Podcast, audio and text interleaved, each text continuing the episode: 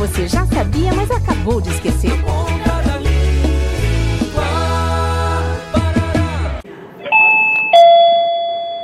Atenção, senhores passageiros, com destino ao Japão. Devido ao mau tempo, o voo foi adiado para amanhã.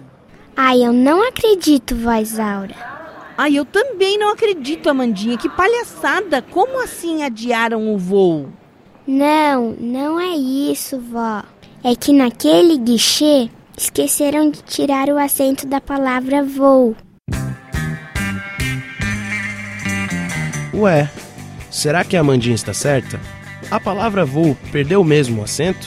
Não existe mais acento circunflexo na palavra voo. De acordo com as mudanças que vieram com a reforma ortográfica, os hiatos, duas vogais que pertencem a sílabas diferentes, neste caso o, o e e, não são mais acentuados. Outros exemplos: enjoo, abençoo, perdoo.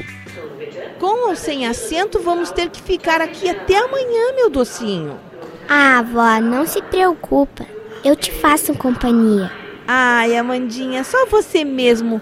Até no aeroporto eu fico bem por você.